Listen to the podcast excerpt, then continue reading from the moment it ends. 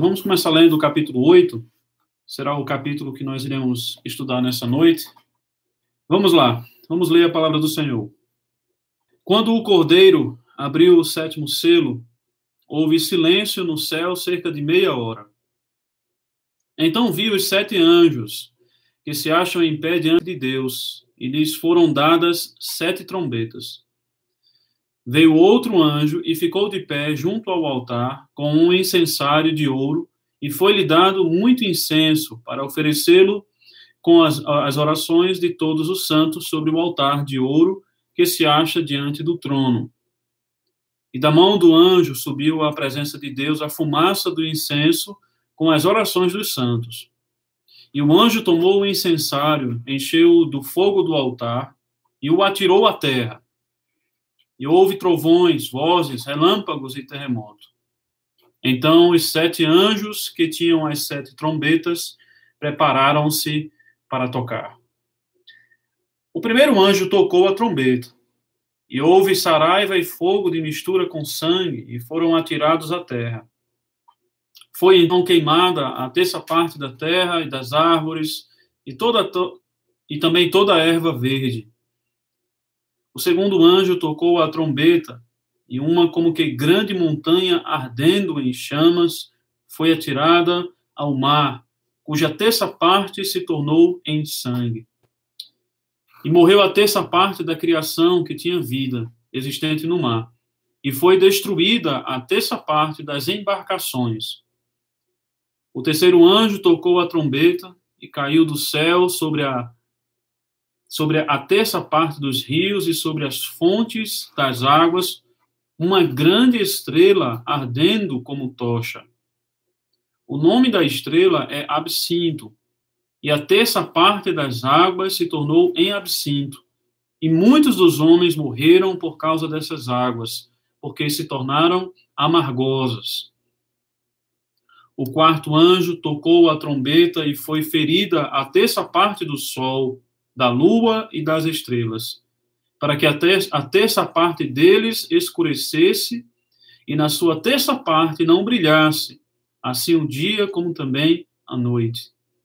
Então vi, e ouvi uma águia que, voando pelo meio do céu, dizia em grande voz: Ai, ai, ai dos que moram na terra por causa das restantes vozes da trombeta dos três anjos que ainda têm de tocar.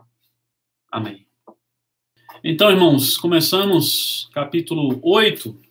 Eu, antes de adentrar no capítulo 8, eu queria fazer algum, alguma palavra de, de revisão. Ah, vai ser importante a gente ter alguma palavra de revisão aqui, do que nós vimos na semana passada, porque vai é, importar muito para o entendimento do capítulo 8. Bom, esse capítulo ele começa falando sobre o sétimo selo, é o que vemos aqui no, no verso 1. Só que nós precisamos entender, no contexto dos selos, é, pelo menos duas coisas. Primeiro é que é, o sexto selo, é, que foi no capítulo 6, final do capítulo 6, ele foi um selo que introduziu o juízo final. Os quatro primeiros selos são os quatro selos que falaram sobre os cavaleiros, sobre as adversidades e calamidades na terra que os cavaleiros viriam trazer. E o quinto selo fala sobre o clamor dos justos, e obviamente como uma consequência daquilo que estava acontecendo que, e que é trazido pelos cavaleiros, o, um forte clamor dos santos. E, obviamente, isso indica que aquilo que os cavaleiros estavam fazendo tem um certo teor de perseguição e de tormento para a igreja. Quando chega no, cap, no, no sexto selo, começa a ver o, o, o, começa a ser introduzido o juízo final. É, fala do grande dia da ira, o verso 6, o verso 17 do capítulo 6. Então, essa é a primeira coisa que eu quero lembrar. Ah, o esse histórico dos seis selos, e especialmente que o, o sexto selo ele vai introduzir o assunto do juízo final. Segunda coisa, é que após o capítulo 6, não vem o sétimo selo, que é o que nós esperaríamos, né? O sexto selo termina o capítulo 6, mas o capítulo 7, ele não nos traz o sétimo selo. Ele nos traz como que um parêntese a realidade dos santos, dos crentes, em relação a tudo aquilo que iria e estava acontecendo nos, outro, nos selos, nos seis selos. O que que acontece? Nós vimos que no capítulo 7, a primeira parte do capítulo, ele pode ser dividido em duas partes. A primeira parte, que vai do verso 1 ao verso 8, nós estamos vendo que é, é aquilo que acontece antes de os cavaleiros e dos selos serem abertos. Você pode ver claramente que um anjo ele surge e pede aqueles quatro anjos que estão segurando os ventos, quatro ventos, e que representam ali os cavaleiros, que antes que eles soltem esses ventos, que sejam selados, que hajam, os servos de Deus sejam selados, que é os 144 mil, e que nós vimos que é uma representação da igreja na terra, a, a toda a igreja na terra, nesse tempo em que é, a igreja está passando por tribulação.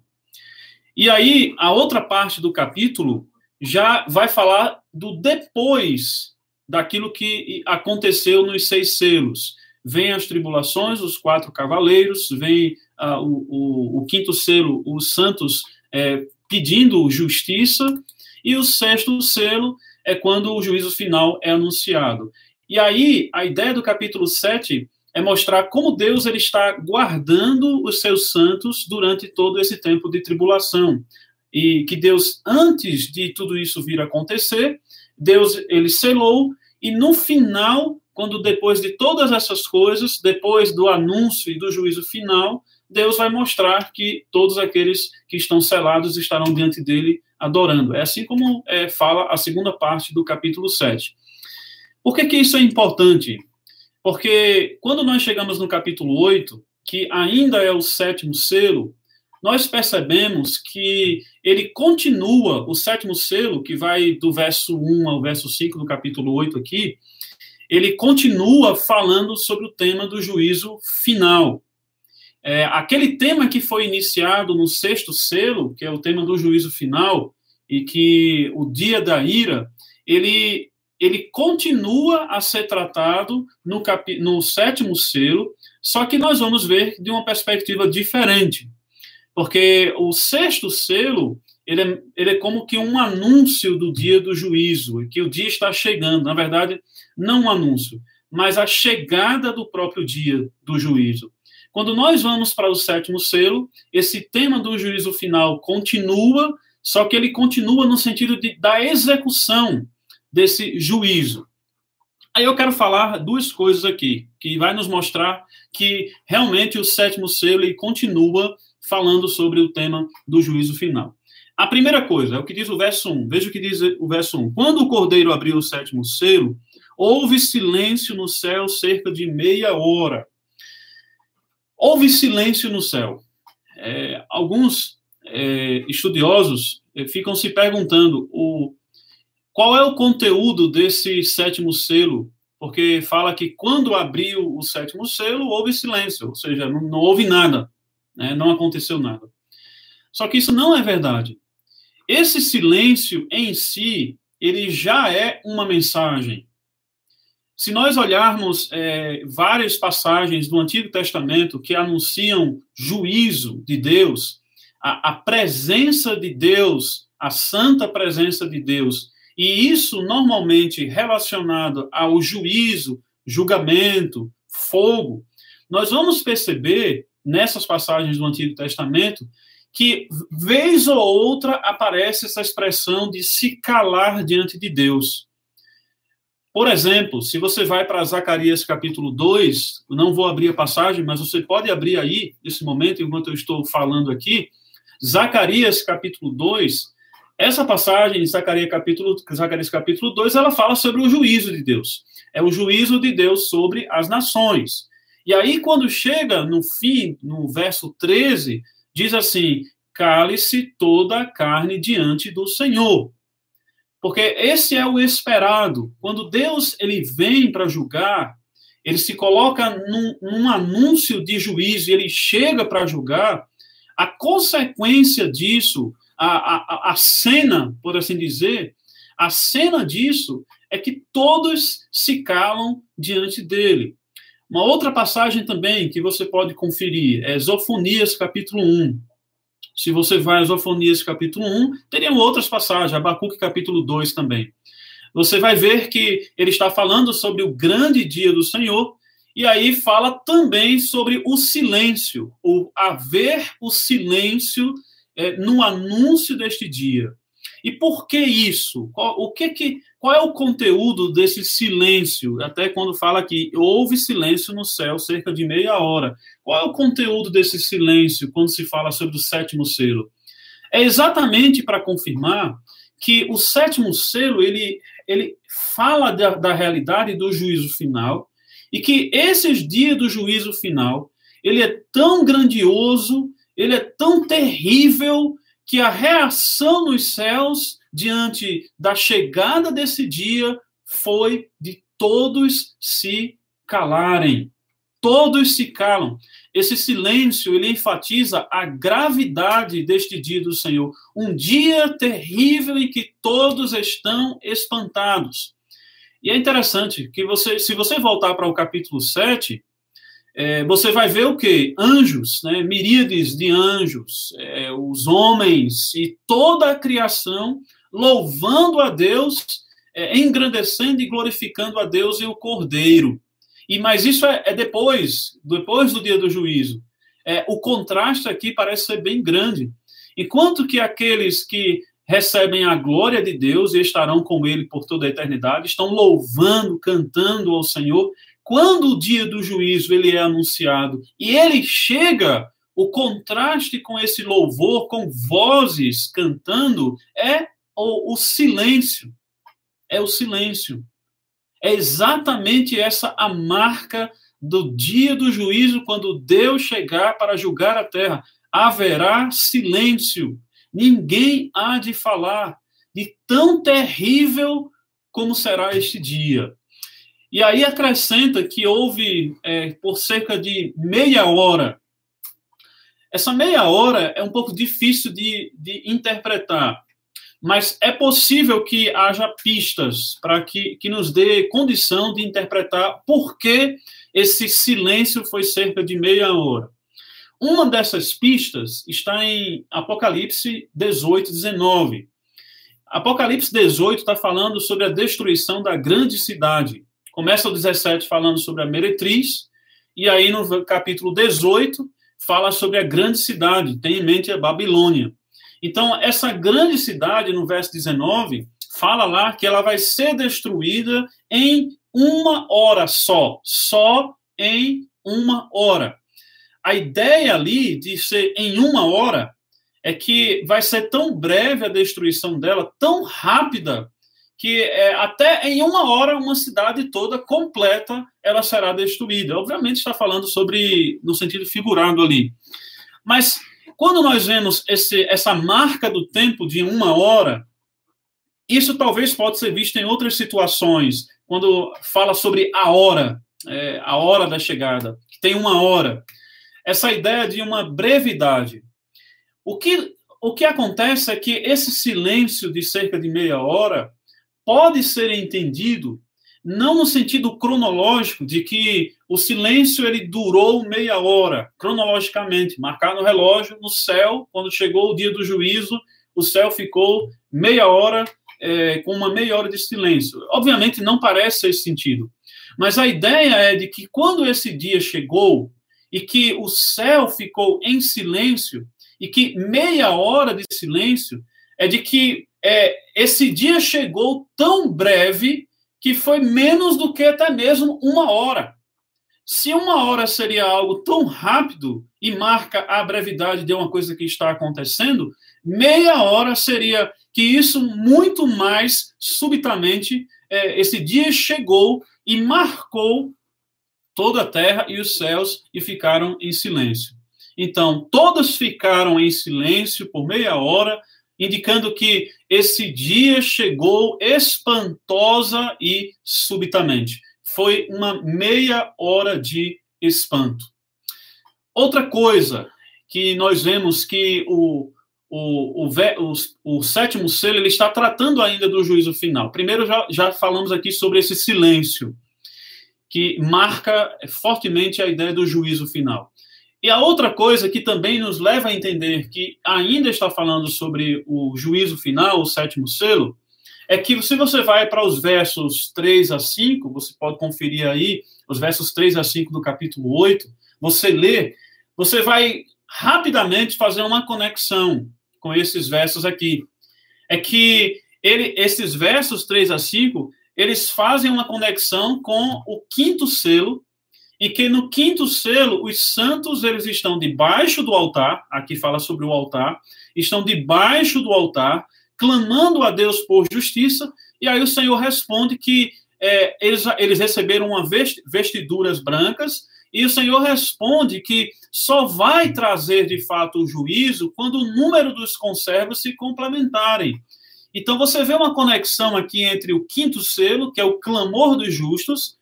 Esse quinto selo, ele é seguido pelo sexto, que é uma resposta ao clamor dos justos, ou seja, o clamor dos justos é um clamor de vindicação. O quinto selo. O sexto selo começa Deus mostrando que ele vai vindicar que é o dia, a chegada do dia do juízo. E aí, no sétimo selo, Deus claramente abre aqui, descortina, coloca em detalhes que esse dia do juízo ele, ele está sendo visto numa perspectiva do clamor dos crentes que estão lá nos versos 6 a, é, 9 a 11 do capítulo 6, que é o quinto selo.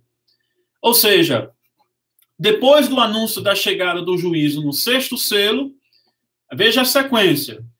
Quinto selo, os santos clamam. Sexto selo, Deus diz, o juízo chegou. Sete, é, o céu, sétimo selo, o céu se cala.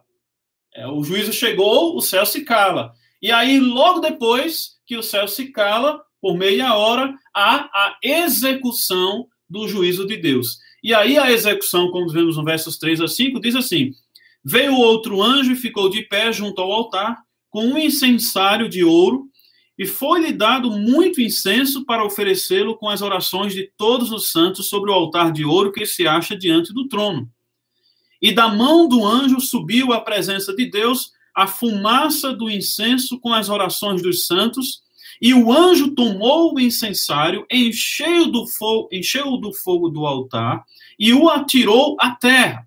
E houve trovões, vozes, relâmpagos e terremotos. Mais uma vez, esses trovões, vozes, relâmpagos e terremotos está destacando que é uma ação de juízo e que essa ação de juízo é uma resposta ao clamor dos santos que havia sido feito antes. Ou seja, isso se confirma que o sétimo selo, ele é sim um selo que está abrindo a revelação do dia do juízo em continuação aquilo que já havia sido dito, havia sido dito no sexto selo, que o, o, o juízo final havia chegado. Ou seja, quinto selo, os santos pedem por justiça, sexto selo, o juízo chega, sétimo selo, Deus mostra como será esse juízo. Será uma fulminação daqueles que são contra Deus, com terrores de trovões, relâmpagos, tremor de terra, e será como uma resposta as orações dos santos. Esse sétimo selo, então, ele encerra a, os sete selos, a, a, sequência dos sete selos, e que nós já falamos no início que tratamos desses sete selos, e não, nós não acreditamos que sejam sete eras, sete coisas que vão, fazer, vão acontecer uma após a outra, mas são coisas que acontecem ao mesmo tempo, mas apenas são vistas e destacadas é, como coisas que vão acontecendo de modo diferente, mas em toda a Terra ao mesmo tempo. E aí, o que é que acontece? Esse sétimo selo, ele encerra essa sequência, mas ao mesmo tempo ele, ele já demonstra que ele vai continuar outra. Ah, vai haver uma continuação. E você pode ver isso porque no verso 2, é, o verso 1 anuncia o sétimo selo. No verso 2 é como se houvesse um parêntese, tem um parêntese aí. É, esse anúncio das trombetas, dos sete anjos com sete trombetas. Isso não tem nada a ver com o sétimo selo em si. Porque se você vê o verso 3, ele vai voltar a tratar com respeito ao sétimo selo, aquilo que estava acontecendo, que houve silêncio no céu, e aí o Senhor mostra como vai ser essa execução, que são os versos 3 a 5. Então, esse sétimo selo, ele encerra os selos e, ao mesmo tempo, ele dá início às sete trombetas. E com esse parêntese aí no verso 2, isso fica muito claro. A questão é, é que esse, esse verso 2 mostra que aquilo que será dito no verso 3 a 5, que é ainda o juízo final, falando sobre o juízo final, aquilo que será dito nos versos 3 a 5, sobre as orações dos santos e o juízo de Deus, vai encerrar os selos, mas ao mesmo tempo vai iniciar as trombetas.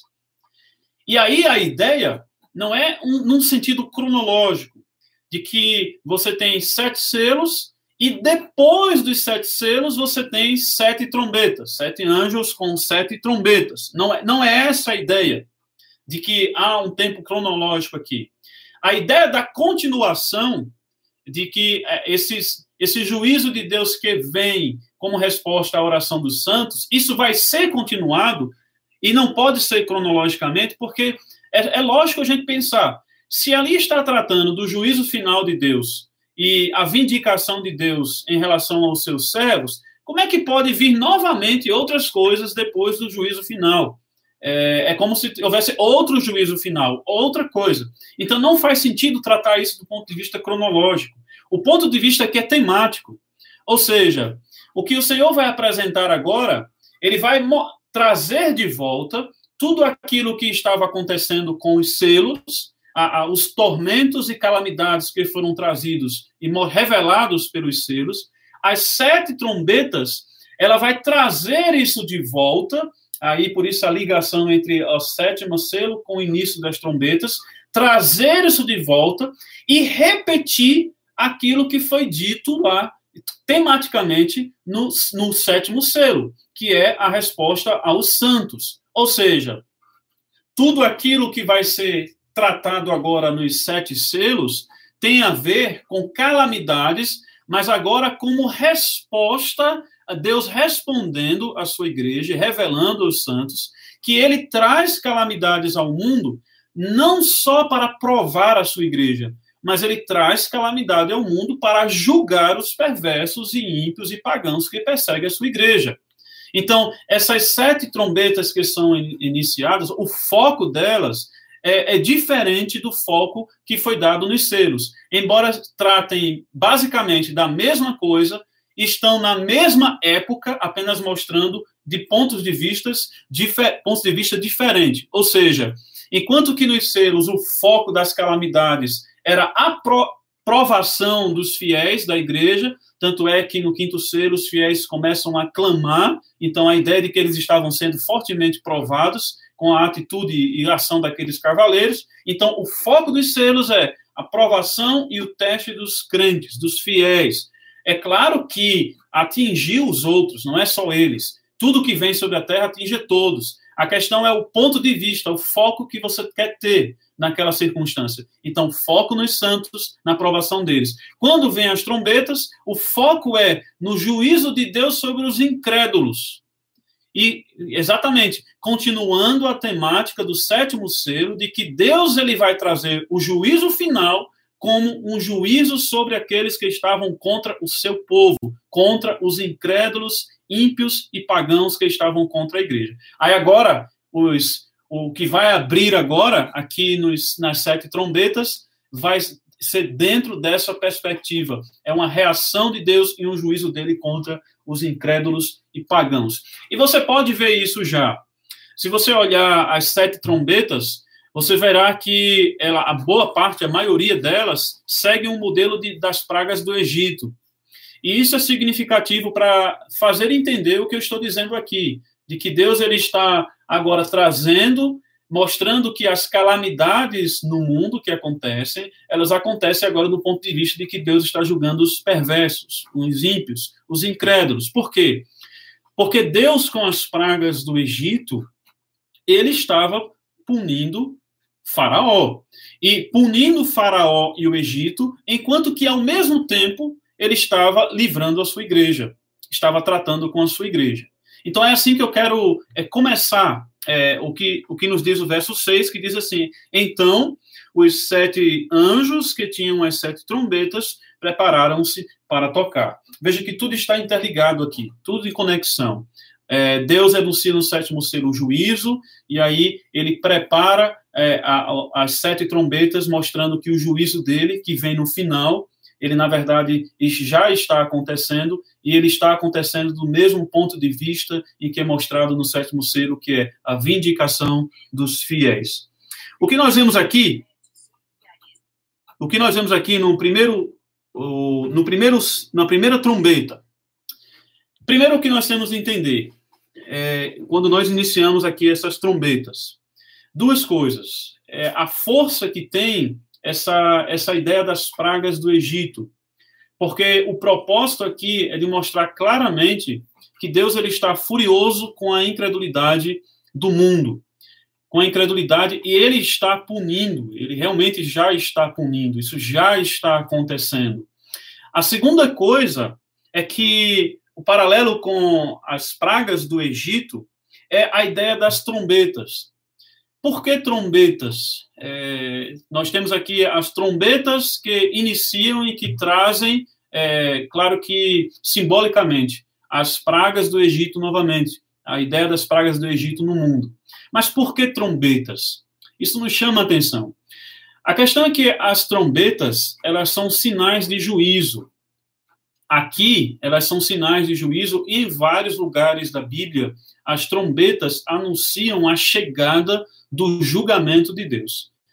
Isso é, mostra de modo muito claro, num contexto de guerra, de que quando Israel ia para uma guerra e que tocava as trombetas, é, chegando é, e, e, os sacerdotes tocando trombetas, isso anunciava claramente que de, o povo de Deus estava chegando e Deus estava chegando com ele para julgar aquele seu inimigo. Um exemplo, um exemplo muito claro disso é Josué capítulo 6. Lá em Josué capítulo 6, você tem agora sete sacerdotes com sete trombetas. É interessante isso. Sete sacerdotes com sete trombetas em frente ao muro. Então tocam seis vezes e na sétima vez é o último toque, ou seja, é o último sinal de que Deus ele chegou para julgar aquela cidade de Jericó. Deus iria fulminar e derrubar e acabar a cidade de Jericó. Então, claramente, o papel das trombetas aqui em Apocalipse tem o seu histórico no Antigo Testamento, de trombetas que anunciam a santidade de Deus, a sua presença e que Deus ele é fogo consumidor e ele age contra todo perverso, incrédulo e pecador. Ou seja, Deus está vindo em juízo. É isso que nós devemos entender aqui com as trombetas. A primeira trombeta, no verso 7, o primeiro anjo tocou a trombeta e houve saraiva e fogo de mistura com sangue, e foram atirados à terra. Foi então queimada a terça parte da terra e das árvores e também toda a erva verde. O que acontece aqui é que esse primeiro, esse primeiro, essa primeira trombeta sendo tocada, ela segue o padrão da sétima praga do Egito, a chuva de pedra e fogo, é, a saraiva. Você pode conferir isso lá, Êxodo, se eu não me engano, Êxodo capítulo 9. A sétima praga em que Deus faz cair chuva de pedra e fogo sobre o Egito.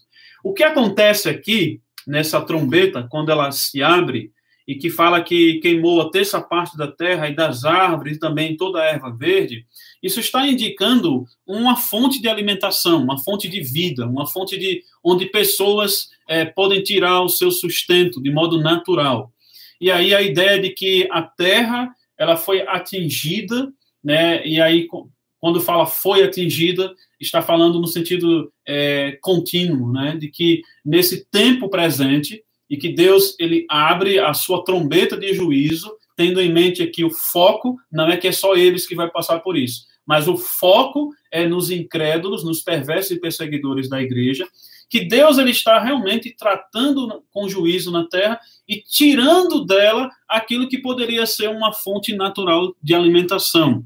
Aqui fala todas as árvores, toda a erva verde. No verso 8, nós temos o segundo anjo tocando a segunda trombeta. E diz assim: O segundo anjo tocou a trombeta, e uma como que grande montanha ardendo em chamas foi atirada ao mar, cuja terça parte se tornou em sangue, e morreu a terça parte da criação que tinha vida, existente no mar, e foi destruída a terça parte das embarcações.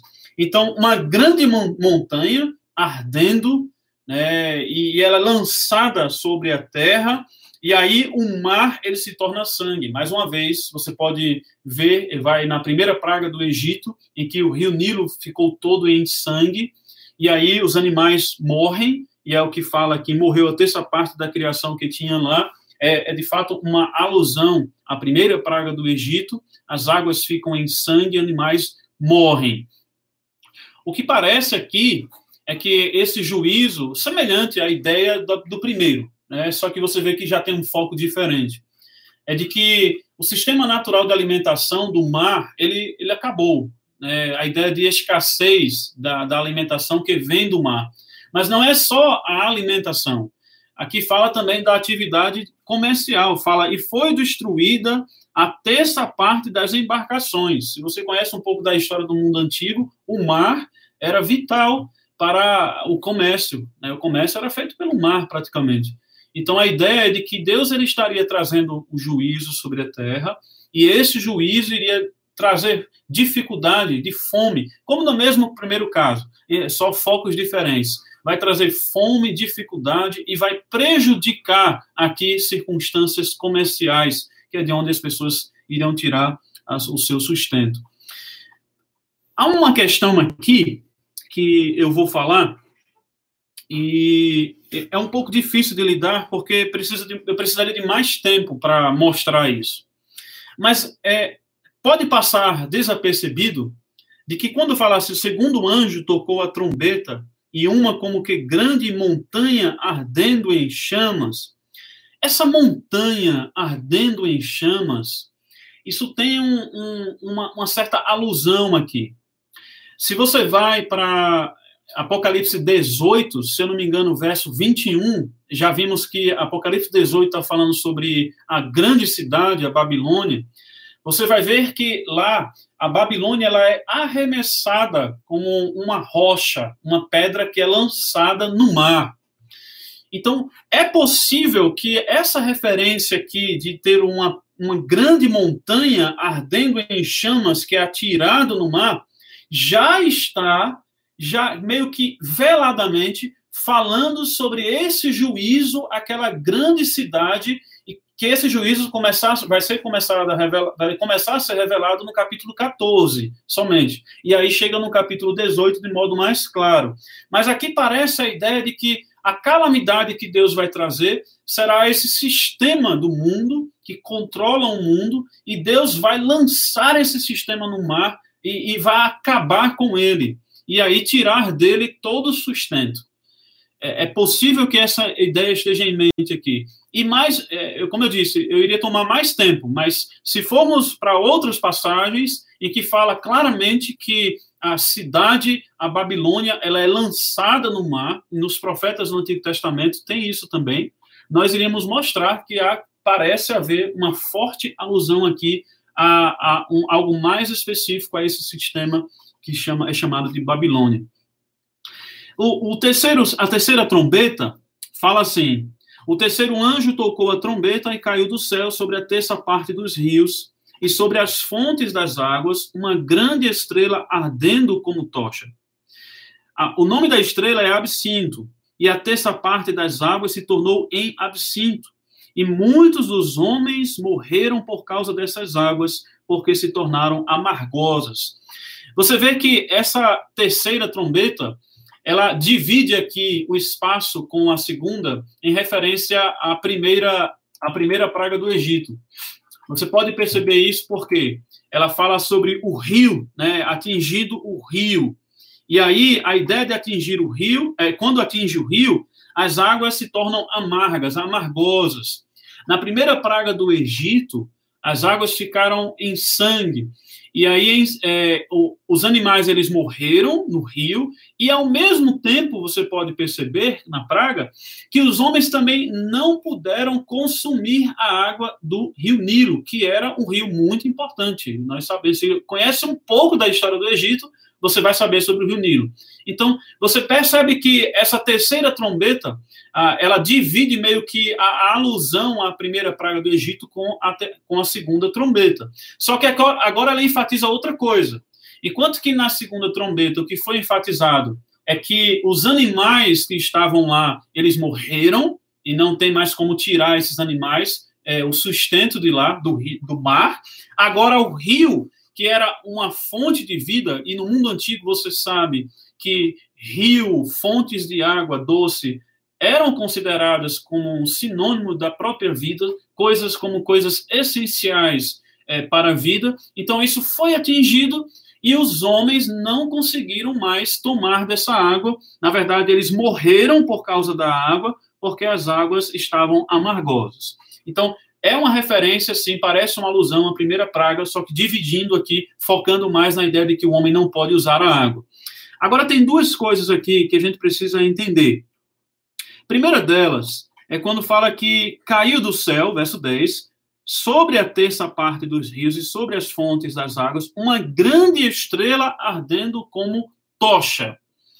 Fala aqui de uma grande estrela. Isso aqui você já pode imaginar é, a quantidade de interpretações que podem ser tiradas daqui e, de, e que existem, na verdade.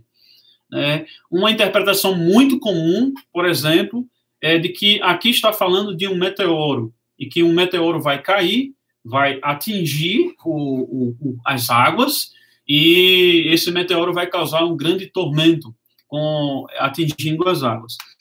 Há uma outra interpretação, eu estou citando essas duas apenas porque são, digamos assim, as mais, as mais prováveis. Na verdade, eu não acho tão provável alguma delas, mas é, as mais conhecidas, digamos assim, especialmente a do meteoro. Mas a outra, a, a outra abordagem aqui é de que essa estrela que cai do céu é uma referência a anjo, é uma referência a um ser celestial. E nós já falamos sobre isso em Apocalipse no início, nos primeiros estudos, nas sete cartas, as referências à estrela, ao anjo. Então, a ideia é de ser aqui um anjo, um ser celestial, e esse ser celestial ele está aqui como uma representação, da mesma maneira como tratamos lá nas sete cartas às sete igrejas. O anjo como uma representação, uma representação espiritual é, da realidade da igreja, no caso das sete igrejas, da realidade das igrejas na terra. Eles estão ali como que esses representantes, os que mediam é, entre Deus e os homens e a sua igreja, que estão servindo ao Senhor, executando as suas ordens e estão é, servindo a igreja. Mas tira esses anjos aqui de lado, tá? Porque a ideia agora é que essa estrela, se nós entendermos que é um anjo, uma referência ao anjo, é que ela aqui representa agora um poder terreno, um reino, mas certamente não, não está vinculado à igreja. Ele cai, a ideia dele cair e caiu do céu sobre a terça parte dos rios é semelhante à ideia de, daquilo que fala a segunda trombeta de um monte em chamas. É um, uma como que grande monte ardendo em chamas foi atirado, atirada ao mar. E da mesma maneira de que esse a, o monte sendo atirado ao mar pode ser uma referência à, Babilônia, digamos assim, é, e que ela está sendo caindo, aqui pode ser uma referência também à ideia de esse ser celestial representando algum poder, algum reino isso você pode conferir. Se você ler o livro de Daniel, você vai, vai ver lá em vários momentos que tem um representante é, da Pérsia ou da Grécia, é, falando de seres celestiais mesmo. Até fala que em, em, determinado momento o anjo Miguel teve de intervir é, na situação em que o anjo estava lutando com o príncipe, o anjo da Pérsia, o, o ser celestial que representava a Pérsia. Então, toda essa ideia de que essa estrela ela pode se referir a um anjo, não um meteoro, indicando que é uma força que cai do céu e que é lançada como um juízo mesmo. e que esse juízo que cai sobre as águas traz consequências aos homens. É claro que é uma referência, né? não é um anjo de fato caindo no céu, não é essa a ideia. É de que esse anjo que é, a ideia de que um anjo representa um poder terreno, um forte poder terreno, ele caindo, é, falando que esse poder também vai cair. Esse poder foi lançado e as consequências dessa queda desse grande poder terreno, esse reino ou pessoa, o que quer que seja, vai vão ser grandes, essas serão grandes consequências a os homens. E quais são as consequências? Aí fala que as águas, muitos homens morreram por causa dessas águas. Diz que o nome da estrela é absinto. Absinto é uma erva amarga, extremamente amarga, mas ela não é venenosa. Mas por que a ideia de que essa estrela tem o nome de absinto? Ela é amarga. Por que ela torna a água amarga? Exatamente porque a queda dela é aqui sobre o rio, sobre fontes vitais da vida, é, é, é a queda dela vai influenciar em questões vitais da vida e vai trazer sérios problemas aos homens a morte. O problema da morte. Esse é o principal problema. E por que amarga? Porque as águas envenenadas é, que causam a morte, elas são amargosas. É, é, esse amargor aqui é para destacar o sofrimento por causa da morte. É assim como nós podemos entender, talvez essa seja uma maneira, eu poderia trazer um pouco mais de detalhes, mas não, não é possível por causa do tempo, mas a estrutura geral é essa, da terceira trombeta, é atingir fontes de águas doces e que essa, atingindo a isso, vai trazer sérias consequências, como a morte, já que isso, as águas representam uma parte vital da vida humana. A quarta e última trombeta de hoje fala: o quarto anjo tocou a trombeta e foi ferida a terça parte do sol, da lua e das estrelas, para que a terça parte deles escurecesse e na sua terça parte não brilhasse, assim o dia como também a noite. Então vi e ouvi uma águia que voando pelo meio do céu dizia em grande voz: Ai, ai, ai dos que moram na terra, por causa das restantes vozes da trombeta dos três anjos que ainda têm de tocar. Ou seja, Aqui já claramente você vê que segue o padrão da nona praga do Egito, a escuridão. É, houve grande escuridão no Egito.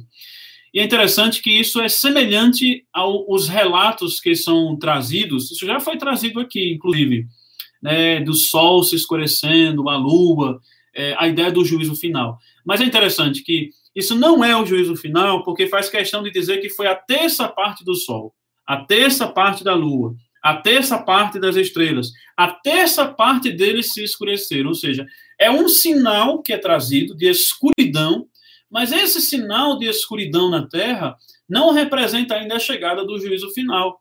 Ele aponta para o juízo final, mas não é ainda o juízo final.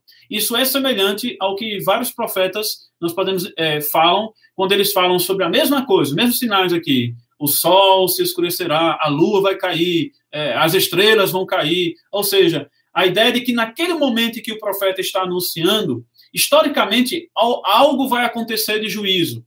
E que aquele juízo que vai acontecer, seja um povo ou uma nação, lá nos profetas, e que é, era a maneira como estava sendo anunciado, historicamente, a visão histórica disso, aquilo que vai acontecer na história naquele momento é uma representação e um deslumbre daquilo que vai acontecer no juízo final. Só que essa trombeta aqui, quando fala de escuridão, ela está trazendo um, um, mal, um mal que há na terra. Qual é esse mal que há na terra? E que, obviamente, vem de Deus, porque é o juízo de Deus aqui. As trombetas são os anjos que tocam e o mal vem. E vem, obviamente, do trono de Deus. Assim como os selos. O que, que é isso? Por que escuridão? É porque a escuridão nesse mundo é uma escuridão é, mental, é, cultural, que, obviamente, essa escuridão mental e cultural é uma escuridão espiritual. E isso a que os homens estão submetidos, essa escuridão espiritual, cultural, mental, isso em si já é Deus julgando a terra.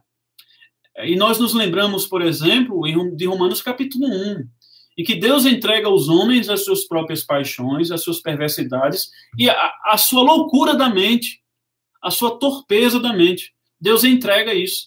E isso é um sinal do juízo de Deus sobre os homens. Essa quarta trombeta, ela como que ela encerra um ciclo aqui das primeiras quatro trombetas que é semelhante aos selos, porque os, os quatro primeiros selos são os quatro cavaleiros. O quinto já são os santos clamando. O sexto, juízo final.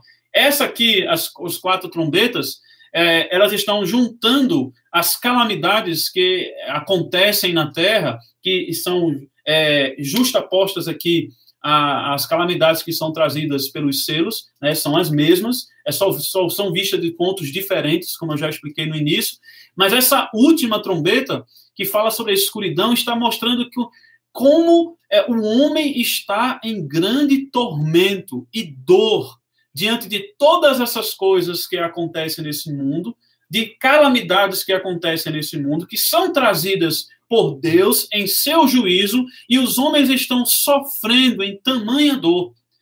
E o que confirma isso é o verso 13, porque ele fala, uma águia voando, falando, ai, ai dos que, dos que moram na terra, ai dos que moram na terra, por causa das restantes vozes das trombetas dos três anjos que ainda tem de tocar. É, você talvez seja tentado a pensar, o ai vai vir agora, com, com as três últimas que vai vir, mas não é essa a ideia. O, o clamor aqui de, de, da dor, do sofrimento, é já destacando que já está, já está tendo um grande sofrimento e os, as outras três que haverão de chegar, elas vão aumentar mais, vão agravar mais ainda o sofrimento que já existe, de maneira que vai ser insuportável insuportável. Ou seja, essa última quarta trombeta, que fecha esse ciclo das quatro primeiras, ela mostra que sofrimento Deus vai trazer aos incrédulos e já está tra trazendo, como a nossa interpretação aqui, que tem a ver com Cristo do trono, já trazendo esse juízo, porque assim como começa lá, 4 e 5 de Apocalipse, o trono de Cristo, e vem de lá. Ou seja, Cristo trazendo grande sofrimento sobre aqueles que confiam neste mundo. Eles estão em grandes trevas, inseguros, na escuridão, não conseguem enxergar. Ou seja, grande juízo já está acontecendo. É, é, é, esse grande juízo que já está acontecendo nesse mundo só mostra um pedaço. Por isso aqui, a terça parte. Um pedaço, uma pequena parte de como será o grande juízo final. E é assim como nós devemos entender e encerrar nesta noite. A melhor maneira de nós entendermos essas trombetas e inter interpretá-las é de eventos simbólicos.